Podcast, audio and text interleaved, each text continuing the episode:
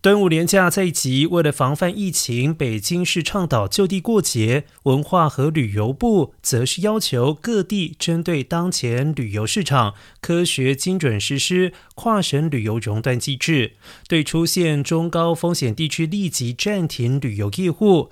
北京市疾控中心副主任刘晓峰表示，当前北京局部区域仍然有零星的隐匿传染源，防止疫情反弹的任务仍然相。相当艰巨。